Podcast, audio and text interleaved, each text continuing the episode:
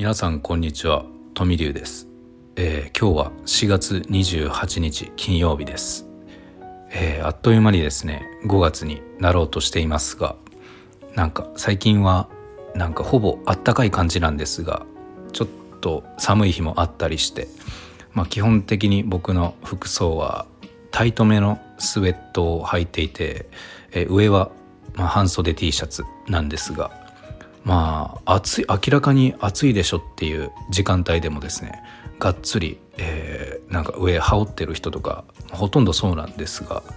いや暑そうだなとか思いながら、まあ、毎年そう思っているんですけどね。はい。まあ僕は小学生の頃から、えー、よくいる半袖半パンを一年中やってるそっちの類の人間なので大人になってもやっぱり体質というか暑がりは変わらないんだなって、えー、思いましたね。はい。そんな感じですねまあ最近の状況とかは。そうですね、えー、先日えー、っとお酒を最近ちょっとなんか飲む日が続いていたから、えー、ちょっときっぱり断酒を3ヶ月やりますっていう動画を宣言をする動画を出したんですが、まあ、今日で2日目になりますね。でまあ体調の変化とかはまあよくわからないんですが、えー、お酒を飲まないといけいけないみたいなそういった禁断症状は出ないので、えー、そこまでですね侵されているわけではないんではいあと皆さんの前で宣言をしたというモード作りが完了したんでそれがバシッと定まるとですね基本的にあのすんなりいけちゃうタイプなので3ヶ月後楽しみですね。まああと定期的にですね経過報告もしていきたいですね。なんかこういう効果がありました。効果っていうか、まあ、そもそも断酒はマイナスをゼロに戻すための作業だと思うので効果とかよりもなんか失ったものを取り戻せた部分とかそういったのをシェアできたらなと思っています。はい、はい、そんな感じでですね。最近はあのスタンド FM あるじゃないですか。そのラジオアプリというかそういうので、えー、レターを送れるところがあるんですがそこにですね是非これから皆さん何かラジオで、えー、お便りしていただきたいんですがもししてくれる方はですねあのちょっと以下の形式をなんか形式でやってほしいんですがはい、えー、1ラジオネームをまず入れて次に番組の感想で次にです最後にですね個人的な最近の出来事ですね。あの過去の失敗談とかでもいいんですがそういうのを書いてもらえると嬉しいです、えー、そういう部分からなんかいろいろ話したりしてやるのでちょっと質のいいラジオになるかなって思っています。はい。でまあこのさっき言った形式はですねスタンド FM の方で文字で説明しているのでまあ是非ゆっくり見ながら書いていただければ嬉しいです。はい。でお便りは内容を考慮してですね少しずつピックアップしていくので、えー、ご理解いただけたらと思います。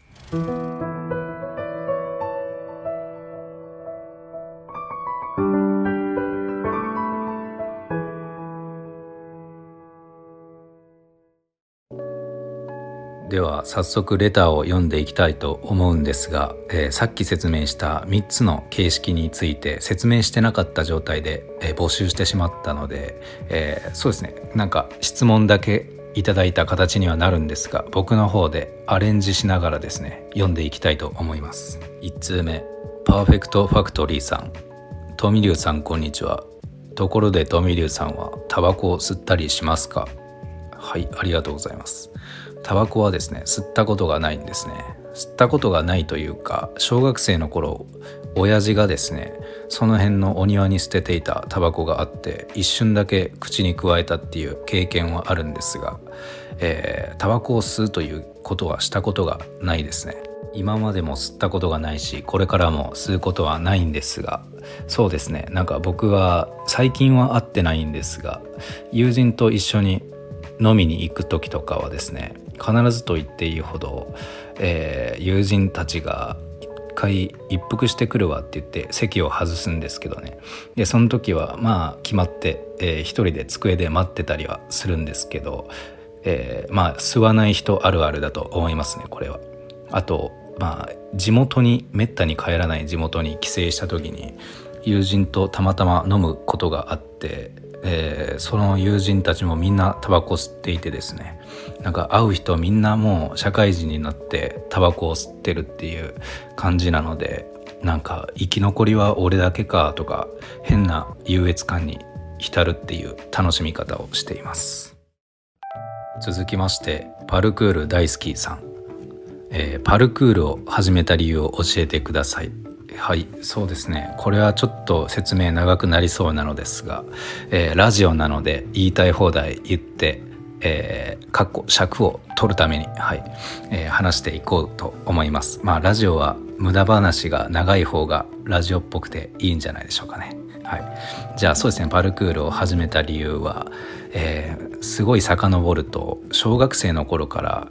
なんか休み時間とかで逆立ちをしたりとかそういうまあ昭和の人がよくやっているような遊び方をしていたんですよね。でなんかもともとそういうのが好きっていうことがあってで中学生の時にですねなんか毎年恒例で、えー、体育体育祭の時に応援団ってあるじゃないですかでそのパフォーマンスで毎年なんか側転とかハンドスプリングとか先輩たちがやってたんですよねで僕当時は、え、野球部でですね、え、中学3年生になって、え、応援団長になったんですね僕が。でその時に、まあ、今年はちょっと、えー、バク転とかやろうぜみたいな感じで友達に言ってですね。で友達もう一人運動神経がすごいあの愛愛くんっていうそのアルファベットの愛くんっていう人に、えー、提案してですね「ああいいね」っつって言ってくれて。で3ヶ月間バク転の練習してですね本番がですねロンダートっていう、まあ、側転みたいな入りからロンダート連続バク転、えー、5回ぐらいしてその後爆中するっていう、まあ、体操選手チックなことをですね本番成功させたんですよね。でそれをきっかけにですねこれ面白いなって思ってで YouTube でなんかいろんな技を覚えるために見てたんですがふとですねなんか外国人が街中を猿のようにぴょんぴょん跳ねて、まあ、スタントなスタントマンみたいな感じでビルからビルに飛び移るっていうことを映像に載せててですねあこれだってビビッときてですねそっからパルクールをやり始めたんですよ。だから中学3年生の頃から2009年ですね。その頃からやり始めて、えー、骨折とかしたりとかまあいろいろあったんですが、まあ、パルクールを始めても人生がいろいろなんか不思議な人生になっていったんですが。あちなみにその体育祭のロンダーとバク転バク中のパフォーマンスをした動画は YouTube に載せてあるのでコメント欄というか概要欄にも貼っておきます。はい是非見てください。続きましてラジオネームニールさん。はい、えー、富龍さんのスタンド FM にある逃げた先に本当の自分が待っていたのラジオを聞きました。えー、実は私も同じような感じで興味のないことに目を向けられませんでした。子供の頃から成績はほぼ最下位。420中400 420人中410番というロックな成績も叩き出しました。それから紆余曲折を繰り広げながらいろんなことがあり教師を志しかれこれ20年以上教師をしてきてでもだいぶぶっ飛んだ教師で教師教師するのが嫌でした。でさらにレベルアップするためにこの年で留学を決意。年を重ねるごとにあなたはこうなんだからって決めつけられることに反感を抱きいまだに反抗期が治りません。わ結婚？は？俺はそんなことしなくても自分の道をやりたいようにロックンロールに進むぜって感覚です。自分の道をレベルアップさせて好きなように生きていこうと決めました。そんな姿を生徒もきっと応援してくれたりするのかなって勝手に思って。なのでまだまだ私みたいに底辺がいると思って自分の道を進んでください。わら反抗しながら学べば定着です。これからも頑張ってください。陰ながら応援しています。はい、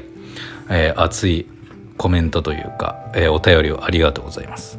えー、矢沢世代ですか？あのブルーハーツとか、まあ、その辺りの世代の方だとは思いますが自分の父親は50代後半なので、えー、まあ、そういうアーティストというかロックシンガーが好きでしたね。そうですね。なんかぶっ飛んだ教師いいですよね。なんか形式的なシステムにならされた教師というよりもちょっと人間味を感じる、えー、なんかルールばかりではなくちょっと、まあ、感情で動くような、えー、大人とかそういう人すごい僕はいいです。いいと思います。まあちょっと28の青2歳がいいと思いますってちょっとすごい生意気なことを言ってしまったんですがそうですね。僕の思い出があるのが高校生の頃レスリング部だったんですが、まあ、その先生がですねなんかもう全校生徒もう部活関係なくですねいろんな生徒に慕われていて、えー、そういう結構愛情のある先生だったんですよね。すごい部活になるともう鬼なんですけど軍隊のような、えー、恐ろしいトレーニングを、えー、した覚えがあるんですがもう基本的にですねもう組織的な教育ではなく本当の真の部分で向き合ってくれる先生だったので、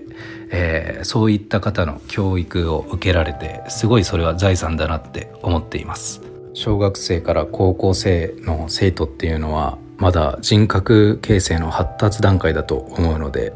えー、教師の言葉とか振る舞いとか態度とかそういうものがもろに影響してくると思うのでそうですね。ロックな姿を見せられたら素晴らしいですね。やっぱり大人になって、えー、事件を起こしてしまう人とかはそういった過去のなんか教育環境にすごい影響されているっていうのはよく聞くのでそうですね。なんか重い話ですが。えー、そうですね。何とも言えないですけどお互い頑張っていきましょう。あちょっと打足ですがこの間帰省した時に父親父親と一緒になんか飲んだんですが父親もなかなかぶっ飛んでる変人タイプで、えー、ちょっと僕にアドバイスしたのがですね「行かれて生きろ」と、はい、あとは「俺の DNA を継いどるき覚醒する時が来る」って。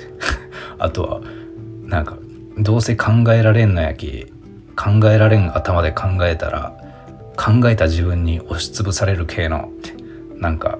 ちょっとコテコテの大分弁というか、まあ、地元の方言を方言を使いながらですね、えー、僕に説法を説いていたんですが、うん、なんかやたら歯切れがいいので、えー、妙に納得してしまう自分がああこうやって宗教って出来上がっていくんだなって 感じたりしてですね。まあ宗教は悪いものじゃなくて、まあ、むしろなんか本当にピンチの時に救いになるものだと思っているんですけど、まあ、父親も教祖タイプなのでそうですね。なんか教祖になりたいです。まあいいや。はい打足でした。続きましてポンタくんさん。えー、トミリュウさんこんにちは。体脂肪率25%の男です。どうすればトミリュウくんの体に近づけますか？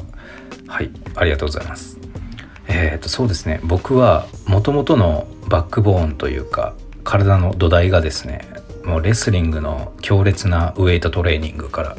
えー、始まってるんですよね。で、まあ、中学生の頃とかも一応自重で腕立てとかやってたんですが大きく影響しているのは高校時代の鬼のトレーニングからですね。でそこから大学も一応部活はやってて、まあ、そこまで体は変わらなかったんですが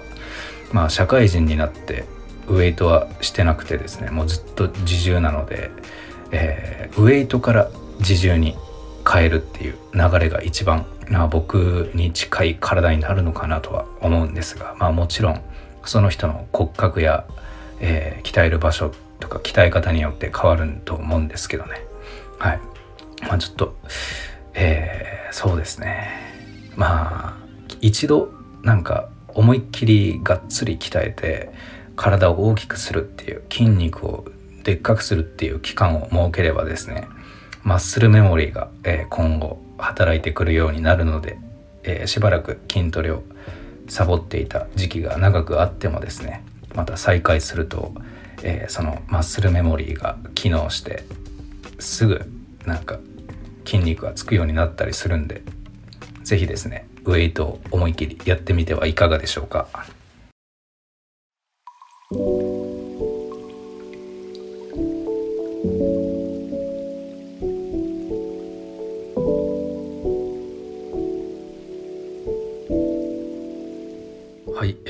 くさんのお便りありがとうございました。まだあの一部を抜粋して、えー、話しただけなのでですね。まあこの後も少しずつピックアップしていきたいと思います。で今回ですねあのすごい長く話した部分としてですねあの教師の方のレターがあったんですが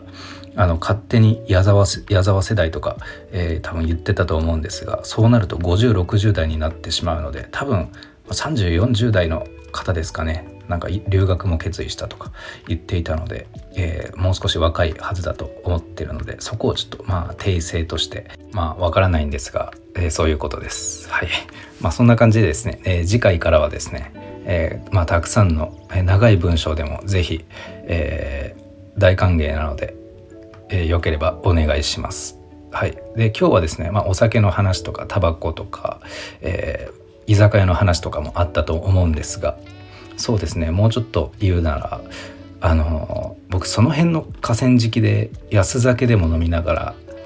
風が気持ちいいなとかあとは花を添えたいなみたいなむさ苦しい会話でもしながら楽しく飲んでた方が、えー、僕は幸せかもしれません。はい。まあ、そんな感じでですね。まあだ何を飲むかとかじゃなくて誰とどんなシチュエーションで飲むかとかそういうのが僕は